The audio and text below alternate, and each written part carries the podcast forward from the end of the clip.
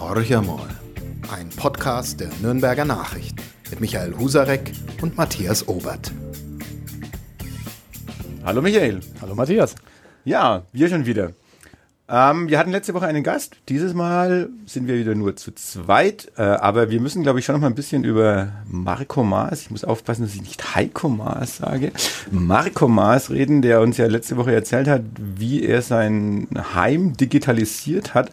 Und du ja auch versprochen hast oder angeboten hast, du würdest gerne mal bei ihm vorbeischauen. Um Unbedingt, das, mal, ja. das zu sehen. 150 Helferlein, glaube ich, die er inzwischen genau. ausprobiert hat. Darunter viele Damen, seine Sprachassistentinnen. Also ich bin total gespannt auf die Wohnung Wohnung und äh, hoffe, dass ich das äh, heuer noch schaffe. Wobei ich ja zu Hause logischerweise erzählt habe, was ähm, Marco Maas erzählt hat. Und das habe ich auch gemacht. Stieß auf blankes Entsetzen und ähm, wenig Verständnis für die technische Aufrüstung. Aber ich bin ja selber auch skeptisch, ähm, wobei so ein oder andere, also eine vernünftige Sprachassistenz, äh, die mir zum Beispiel heute sagen wird, dass es am Wochenende kalt wird, da kommen wir später noch drauf zu sprechen aufs Wetter, würde mir schon weiterhelfen, weil ich dann manchmal immer noch überrascht bin, äh, wenn die Kinder einen Schneeanzug anziehen sollten und ich habe eine Fließjacke nur übergeworfen. Ja, das ist schon richtig, aber so die, allein die Vorstellung mit diesem Spiegel, das ist im Moment, glaube ich, so das Ding, wo, wo durch die Medien geistert, wo man aus sich ein schönes Bild äh, davon schon äh, vorstellen kann. Also du gehst in dein Bad und dann sprichst du in deinen Spiegel hinein äh, und sagst, äh, hallo hu, Alexa, hallo, hu, hu, hu, ähm, wie wird das Wetter heute, wie ist denn äh, der Verkehr? Irgendwie ist es aber auch ein bisschen beängstigend, also die Vorstellung, die Kinder, die haben dann einen, einen heruntergesetzten Spiegel. Also genau. Äh, so ganz äh, glücklich hat er mich nicht gemacht, der Herr Maas, mit seinen äh, Vorstellungen oder mit den Dingen, die er ausprobiert. Das sind ja keine Vorstellungen. Er macht ja mit Ikea wirklich, hat, hat Testspiegel von genau. Ikea bekommen. Also damit geht es ja schon auf den Massenmarkt Aber langsam. Ich bin ja der Meinung, dass Fortschritt mit Glück nichts zu tun haben muss. Ähm, das Rad dreht sich weiter, das digitale Rad ohnehin und man kann sich dem entziehen bis zum gewissen Grad, aber ähm, meine Ahnung, gibt vielleicht auch Smartphone-Verweigerer heute, aber da sage ich, die sind selber schuld. Ähm, das Gerät macht es einem leichter und ich glaube, dass viele Sachen, die die Marco Mars jetzt schon kennt und schätzt, äh, noch so im Teststadium äh, irgendwann mal auch für uns, die wir schon die 50 überschritten haben, noch zum alltäglichen Gebrauchsgegenstand werden. Und äh, warum nicht? Ich denke, solange es eine Erleichterung ist, kann ich damit gut leben und wenn es mir nicht taugt, kann und wird mich wahrscheinlich kein Mensch zwingen, mir mir zu Hause so einen Badezimmerspiegel ähm, aufzuhängen. Ja, mir ist es auch ganz recht, dass es solche Leute wie den mhm. Marco gibt, der das ausprobiert, der uns genau. darüber erzählen kann. Äh, du fährst in die Wohnungen, schaust dir das auch noch an und wenn am Ende des Tages du sagst, das ist echt super geil, muss ich haben, dann äh, werde ich das mir nochmal neu überlegen. Ich finde es umgedreht ganz witzig, dass so ähnlich wie die Vinylwelle, ähm, die ja über das Land wieder hinweggeschwappt ist oder immer noch ähm, hinwegschwappt, inzwischen bei den Handys, weil du hast das Smartphone mhm. erwähnt, äh, bei den richtigen Freaks kehrt man ja auch wieder zurück. Also es werden jetzt wieder diese ganz kleinen Geräte, wo du überhaupt nichts damit machen kannst, genau. außer telefonieren. Und wenn du jetzt richtig cool sein willst, dann äh, musst du natürlich einen, weiß ich nicht, 8000 Euro Plattenspieler zu Hause stehen haben, dir äh, Pressungen aus Japan kaufen und dazu ein Handy, das nichts anderes kann als telefonieren. Ja, es gibt auch Menschen, die äh, mit Bären oder anderen Tierfällen begleitet äh, versuchen, sich ein paar Jahre im Wald äh, durchzuschlagen oder ein paar Tage. Mein Verständnis für derlei Aktivitäten hält sich in engsten Grenzen. Ich war niemals jemand, der sozusagen ein expliziter Feind des Fortschritts war. Und ich nutze die Dinge, die mir es angenehmer machen, äh, durch den Tag und durch die Woche zu kommen. Und deswegen glaube ich, dass diese Retro-Trends, ähm, weiß ich nicht, eine Zeit lang vielleicht sich am Markt halten, aber dann auch wieder ganz schnell verschwinden. Wo ist der Vorteil, wenn ich mit dem Handy nur telefonieren kann und mit dem Smartphone kann ich halt ein paar andere Sachen machen? Ja, du kennst ja die Themen Entschleunigung deines Alltags, ja, äh, Rückkehr ich, zu den wesentlichen Dingen. Ich kann es äh, ja ausschalten, wenn es mir nicht taugt. Ich kann den Flugmodus reinhauen, wie wir es hier beim Podcasten auch tun und schon stört mich äh, niemand auf meinem Smartphone. Also ich werde jetzt auch nicht weiterhin versuchen, dir das Handy hm. auszureden oder dein Smartphone auszureden. Äh, aber wir haben reden über, über, über Technik und Vorteile der Technik. Ähm, das finde ich jetzt einen guten Switch ein bisschen zu der, zu der Serie, die wir ja gerade mhm. Ähm, in der Zeitung laufen haben. Mobilität, auch, auch im Internet natürlich, äh, mit vielen, vielen Beiträgen. Und da geht es ja unter anderem auch im öffentlichen Personennahverkehr, geht es ja auch um viel um Technik. Äh, Interview mit, mit Uli Mali, das geführt wurde. Da spricht er ja auch davon, du wirst irgendwann mal nur noch mit so einer Checkkarte rumlaufen, wo du halt dann, egal genau. in welchem Verkehrsmittel du unterwegs bist, wird es halt einfach abgebucht. Ähm, ja, er hat sich ja äußern sollen zu, zu den nächsten 30 Jahren, wie er sich das vorstellt, den, den Verkehr in, eine, in den Großstädten. Und ja, er redet da von großen Fahrradstraßen, die äh, wie in Kopenhagen, die es zwar in Nürnberg nicht gibt, ähm, aber die man sich durchaus vorstellen kann. Ähm, ja, mehr Fußgängerzonen, also mhm. ist jetzt mhm. nicht so ganz neu, würde ich mal sagen. Also eine Reihe von Punkten, die er angesprochen hat. So richtig visionär war es aber auch nicht unbedingt. Na, ganz sicher nicht. Also die, die, die große Vision war da überhaupt nicht zu erkennen, muss vielleicht auch gar nicht sein bin ich zu unbeleckt, ähm, was die Fantasien anderer Stadtoberhäupter anbelangt. Allerdings fand ich es dann schon ganz lustig, dass es immer noch als Vision im Jahr 2018 dargestellt wird, dass man irgendwann mal vernünftige Radwege in der Großstadt haben könnte. Das finde ich ähm, bisschen ähm, unzeitgemäß, weil da hätte die Stadt Nürnberg ähm, tatsächlich ihre Hausaufgaben schon seit sehr, sehr langer Zeit erledigen können. Das hat was mit Mut zu tun, Mut, bestimmte Verkehrsteilnehmer zu bevorzugen und damit in genau demselben Abendzug andere Verkehrsteilnehmer, da geht es ganz konkret um die, die sich mit dem Auto bewegen, ähm, dann auch ein bisschen zurückzudrängen. Und diesen Mut habe ich hier in dieser Stadt Nürnberg einmal erkennen können und äh, das ging ziemlich schief. Ähm, das war genau. damals der Oberbürgermeister Peter Schönlein, der mit den ähm, Busbuchten, die ähm, auf die Fahrbahn verlagert wurden, ähm, vielleicht nicht seine Wiederwahl verhindert hat, aber viele ähm, Auguren haben damals gesagt, und wahrscheinlich haben sie recht, dass das einer der wesentlichen Bestandteile war, der eben verhindert hat, dass Peter Schönlein wiedergewählt wurde. Und ich glaube, das hat sich so in die DNA aller Nachfolge Oberbürgermeister, es waren ja bis dato äh, nur zwei, Ludwig Scholz und jetzt eben äh, Uli Mali, fest eingebrannt. Und das finde ich ein bisschen schade, dass man beim Thema Verkehr, Mobilität in der Stadt ähm, nicht bereit ist, bestimmte Grenzen zu überwinden, weil ja dann immer noch äh, lange, lange dauern wird. Da hat Uli Mali recht, wenn ich heute entscheiden würde, ich will Radautobahnen in Nürnberg, dann wird es was sein, was die übernächste Generation vielleicht tatsächlich erst nutzen kann. Aber man müsste halt mal die Entscheidungen treffen, die erkenne ich nicht. Ja, also ich war damals ähm, im, im Presseamt der Stadt Nürnberg übrigens, wo Peter Schönlein abgewählt wurde, äh, mhm. zum, zum völligen Entsetzen. Also es hat eigentlich niemand damit gerechnet. Und man hat in der Analyse danach eigentlich genau über dieses Thema, die mhm. Verkehrspolitik hat ihm das Genick gebrochen, genau. obwohl er einfach Dinge getan hat, über die jetzt Uli Mali spricht äh, und sagt, ja, müsste man tun. Er hat die, mhm. die Durchfahrt durch die Altstadt ja unterbrochen. Also ich glaube, an der Insel Schütt damals ist das ähm, ist eine Fußgängerzone gemacht worden. So, du konntest nicht mehr, nicht mehr genau. komplett durchfahren. Ähm, äh, die, die, die Aufruhr, das war Wahnsinn, was da in der Stadt los war. Aber man hat ähm, nicht erkannt, dass das wirklich auch politisch so ein Thema ist, äh, dass die Bevölkerung da nicht mitgeht und äh, wurde dann wirklich äh, handstreichartig hinweggefegt. Ähm, Ludwig Scholz hat halt die Straßen einfach wieder aufgemacht und äh, genau. äh, damit erstmal für Ruhe gesorgt. Aber so, so geht's auch. Und ähm, im Grunde ist ja Nürnberg, wenn man heute durch diese Stadt sich bewegt, ich bin da oft Autofahrer, häufig ÖPNV-Nutzer, aber auch ähm, ja genauso oft Radler. Ich glaube, ich, ich drittel mich da so einigermaßen und natürlich dann äh, auch Fußgänger. Aber wenn ich eines in Nürnberg nicht erkennen kann, dass äh, der ÖPNV und die Fahrradfahrer Vorfahrt haben. Also für mich ist Nürnberg eine, eine, klassische Autostadt, von der Innenstadt mal abgesehen. Das hat sich in der Tat durchgesetzt. Äh, aber ansonsten erkenne ich jetzt äh, keine großen Nachteile, wenn ich mit dem Auto hier durch die Stadt fahre. Ich bin häufig genauso schnell. Wir hatten vor kurzem ja den Test in der Mobilitätsserie. Mhm. Ähm, da hat tatsächlich das Auto verloren gegen den ÖPNV und gegen das Fahrrad. Aber wer es genau gelesen hat, ähm, da hat die Autofahrerin, eine Kollegin, die Kollegin Verena Litz aus der Wirtschaftsredaktion auch gesagt, dass das halt ein äh, schlechter Tag war für sie, weil sie ein paar Mal warten musste. In der Regel ist die genauso schnell und logischerweise, solange es genauso schnell geht mit dem Auto, genauso bequem ist, es ist ja noch bequemer. Ich steige individuell ein zu Hause und steige dann hier ähm, vor der Tür quasi im Parkhaus aus. Solange das der Fall ist, äh, werden natürlich wenige Menschen vom Auto auf den ÖPNV oder aufs Fahrrad umsteigen. Kann ich nur bestätigen. Also wir haben ja vor, vor dem Haus hier, ähm, vor dem Verlagsgebäude Norris Bike als, als Verleihsystem. Also ich bin ja jemand, der von außen kommt und äh, was ich nicht gemacht habe, dass ich mir jetzt irgendwo ein Fahrrad von zu Hause mitgenommen habe und mache das, äh, kette das irgendwo am Bahnhof fest, wo es dann äh, verrotten kann, wie ja viele solche Drahtesel dort verrotten, sondern habe mir gedacht, okay, dieses Norris-Bike ist eigentlich ein gutes System. Äh, ich zahle überschaubares Geld, wenn ich das Fahrrad ausleihe, habe so eine, so eine Kundenkarte, ja jetzt äh, ist man ja in einer neuen Ausschreibung. Also ich muss ganz ehrlich sagen, ich weiß nicht mal, wie im Moment Stand der Dinge ist. Norris Bike führt dieses System noch ein bisschen weiter, weil sie wahrscheinlich nicht zum Zuge kommen, aber damit überhaupt noch was vorhanden ist.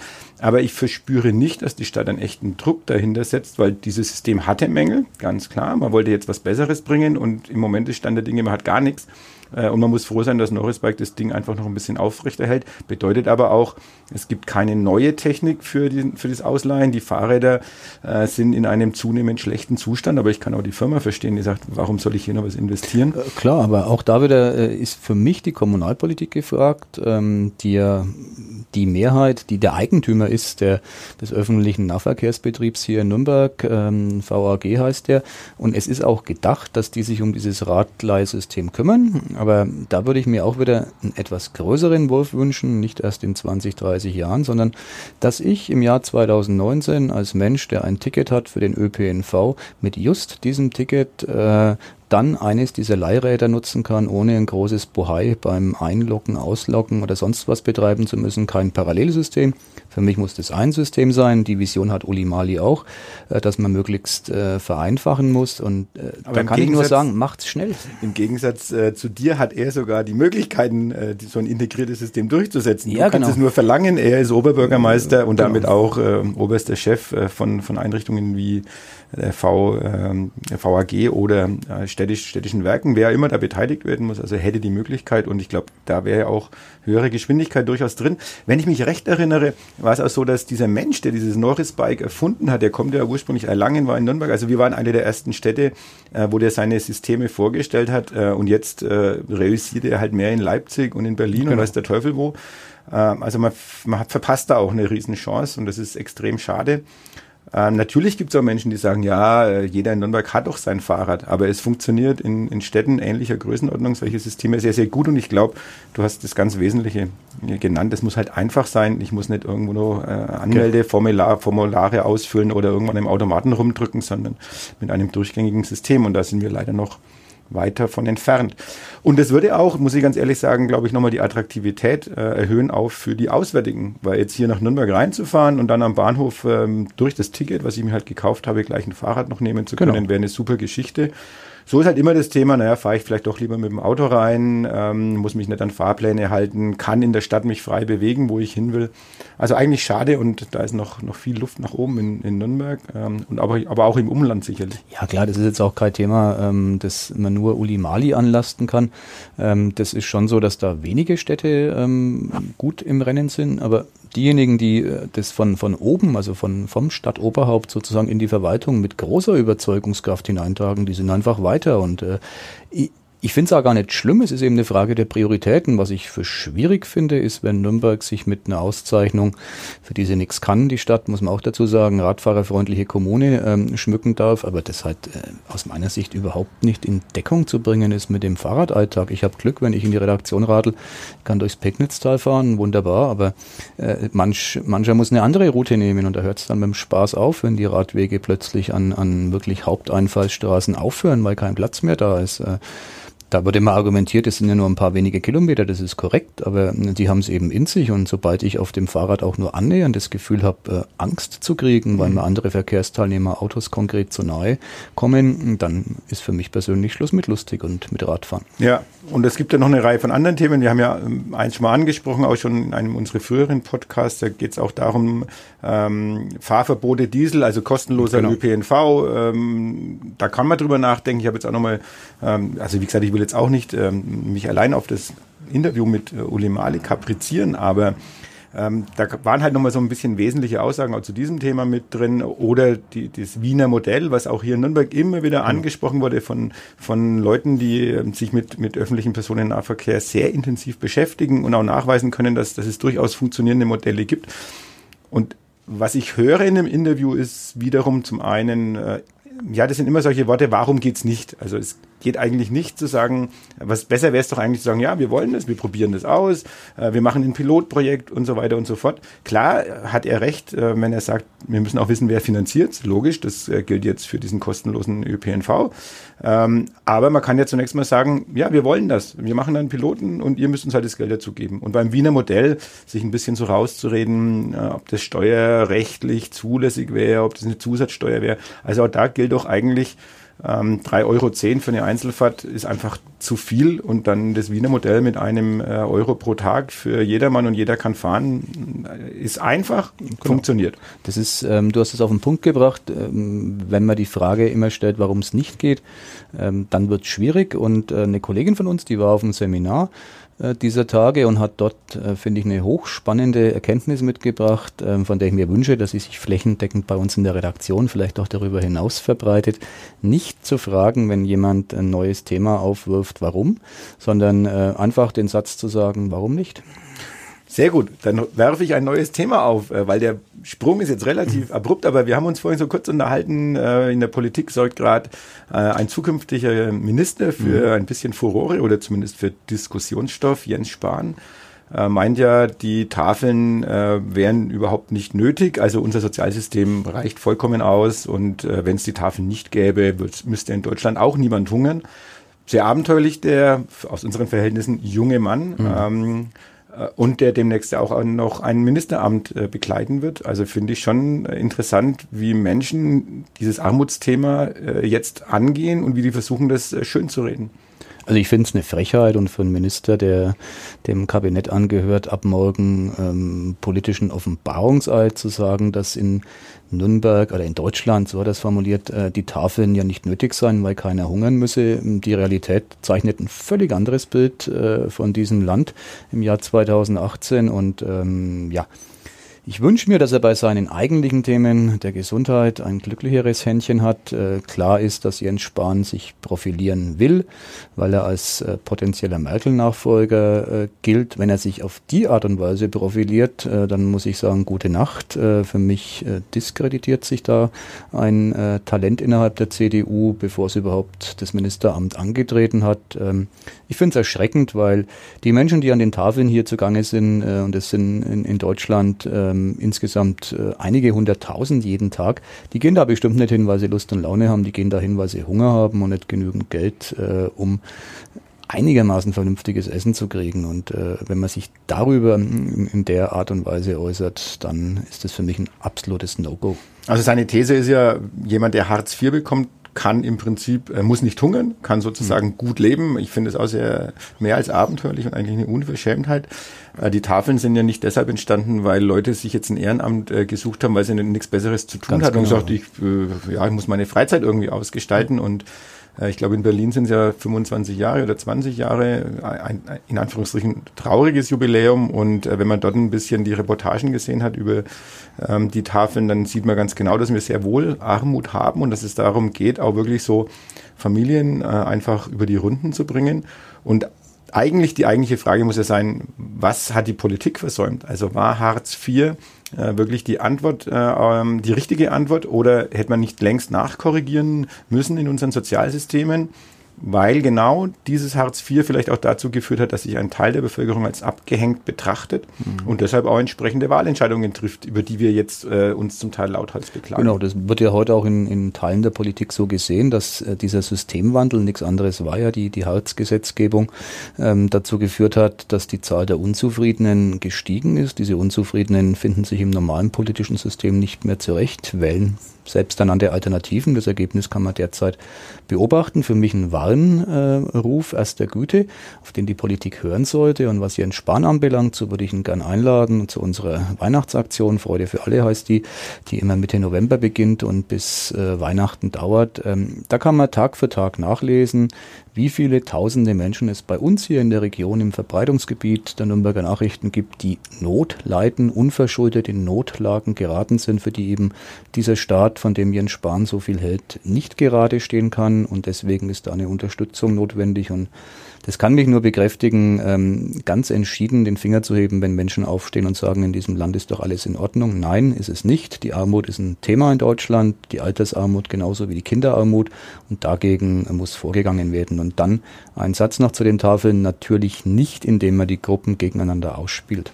Halte ich absolut. auch für absolut äh, nicht machbar. Ja, absolut. Und, und kann ich jetzt so ein bisschen aus meinem Heimatort äh, auch berichten. Also selbst in Bad Windsheim, genauso wie in Neustadt-Eich. Also es ist ja kein Phänomen der Großstädte, sondern das gibt es genauso auf dem flachen Land. Also wir haben in den beiden größeren Städten bei uns im Landkreis gibt es die Tafeln, die äh, sehr nachgefragt werden ähm, und äh, wo die Leute in Anführungsstrichen auch Schlange stehen. Äh, aber das Thema, und das finde ich auch sehr, sehr gut, in Nürnberg spielt es ja auch keine Rolle in der Ausgrenzung, dass man da sagt, bestimmte Gruppierungen äh, haben dort nichts zu suchen. Man muss sicherlich Methoden finden, damit so eine Art äh, bei der Verteilung, damit auch jeder äh, zu seinem Recht kommt.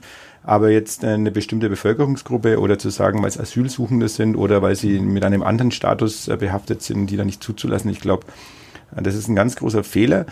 Wenn es was Positives gibt an dem ganzen äh, Thema oder an der Sache, was äh, in Essen gestartet ist, dann ist auf einmal ist es die Diskussion, die genau. dadurch in, in Gang gekommen ist. Weil das war so in der Form, glaube ich, auch nicht zu erwarten. Die Tafeln gibt es, wie gesagt, seit Jahrzehnten. Man hat sich damit abgefunden. Man findet es positiv sozusagen. Man, man, man sagt, ah, ist ja toll, dass die Ehrenamtlichen sich da engagieren. Die Firmen geben ähm, Speisen und äh, geben Nahrungsmittel dazu.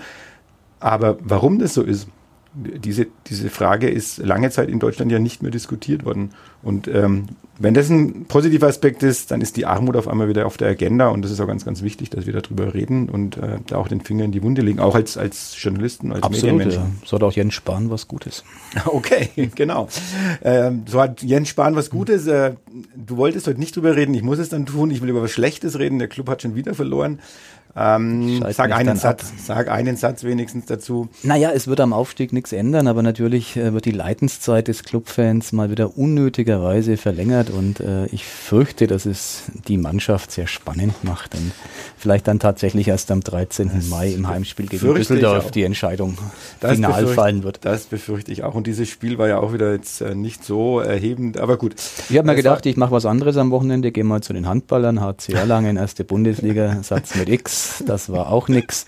Die haben deutlich verloren gegen Stuttgart und ja. Ja, die waren ja gleich, gleich zur Halbzeit schon deutlich zurückgelegen. Dann ist nochmal ja. noch mal bitterer geworden. Ähm, gut, aber die sind zumindest äh, noch von der Abstiegszone so weit entfernt, dass man ein bisschen optimistisch sein kann.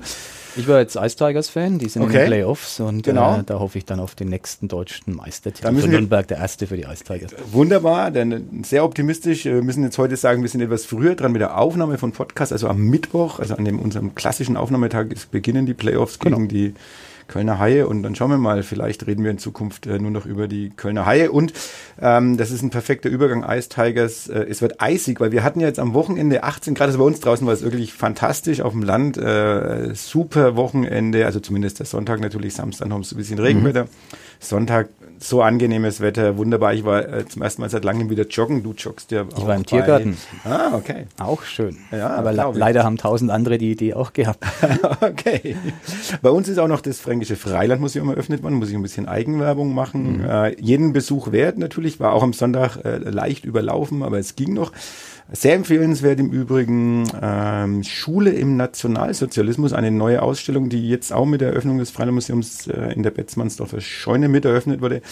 Ähm, ganz neuer Ansatz auch, äh, multimedial, ähm, zum Mitmachen, zum Ausprobieren. Also sehr zu empfehlen. Also wenn du mit deinen Kindern ein bisschen Bildungsurlaub äh, machen willst, dann kommst du mal nach Aber nicht am nächsten Wochenende, weil da wird's ganz anders zu unserer, zu meiner Überraschung zumindest. Ich dachte, der Winter wäre vorbei, aber du behauptest, er kommt wieder. Ja, weil Wetterox, den wir natürlich alle kennen und äh, täglich äh, lesen, sagt uns mit 70-prozentiger Wahrscheinlichkeit äh, am heutigen Montag, äh, minus 10 Grad voraus und äh, da hat es mich heute früh im Zug, also da hat es mich, ja, da bin ich schon äh, in leichtes Zittern verfallen. Unglaublich, äh, dieser Umschwung.